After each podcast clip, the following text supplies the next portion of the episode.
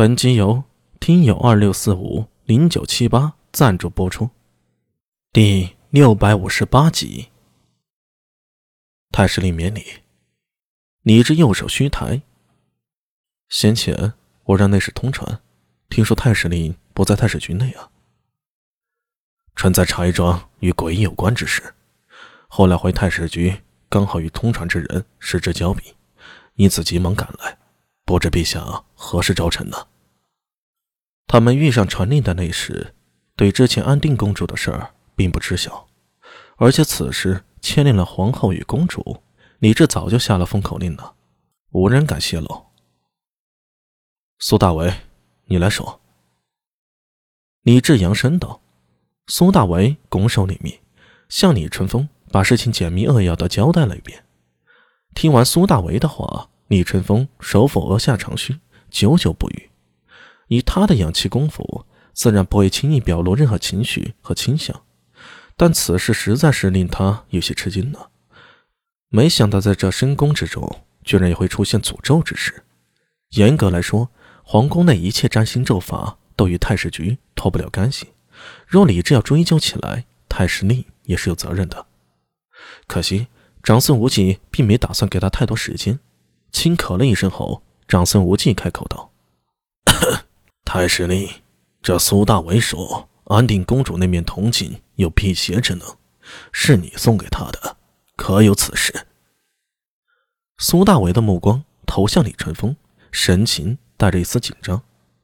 上次拒绝了李春风让自己加入太史局的要求，李春风应该不会记仇吧？在心里，苏大为觉得。也不用李春风替自己说好话，实话实说就行了。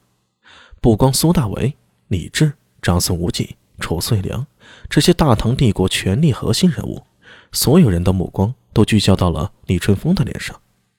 李淳风深吸了口气，拱手道：“赵国公，苏大为说的不对。”啊！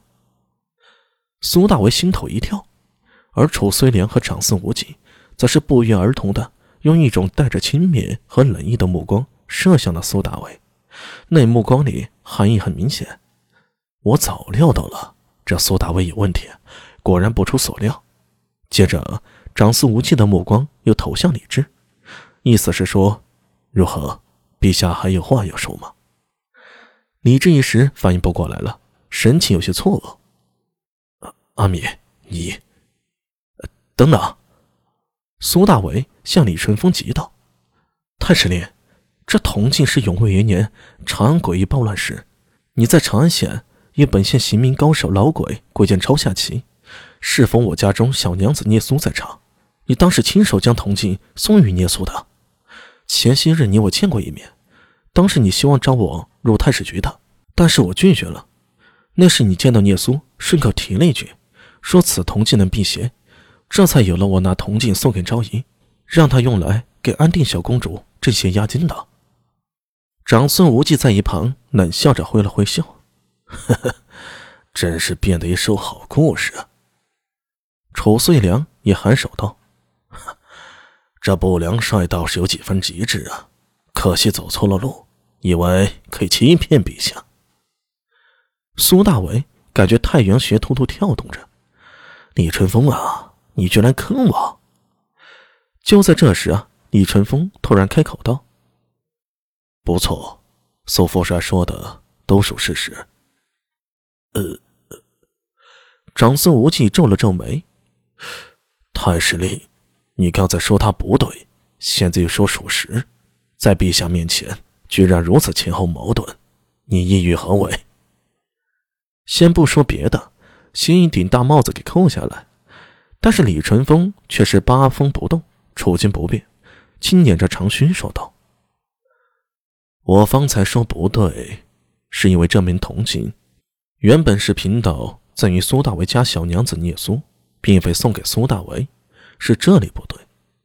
贫道说的属实，是方才苏大为说的那番话属实。”这话说出来啊，苏大为提的嗓子有点心，猛地往下一落。深吸了口气，心情百味陈杂，也不知道是该谢李春风，还是该怪他。但是李春风，你说话能不能不要大喘气儿啊？一次性说完不好的吗？不对。苏大为看到李春风嘴角那若有若无的笑意，突然醒悟：这贼道明明就是记得上次拒绝了他，在这儿给我穿小鞋呢！啊呸！小肚鸡肠，亏得没加入太史局呀！苏大为在心里疯狂吐槽着。坐在上首的李治此时也不由得苦笑一声：“哈，太师令啊，应该一次性把话说完，别让人生出不必要的猜测。”臣知错。臣会改。李淳风向苏大伟瞥了一眼，然后装模作样的向李治拱手施礼，表示知错就改。只是在苏大伟的心里啊，已经在这牛鼻子老道头上画了个大叉了，真想画个圈圈诅咒一下，死老牛鼻子呀！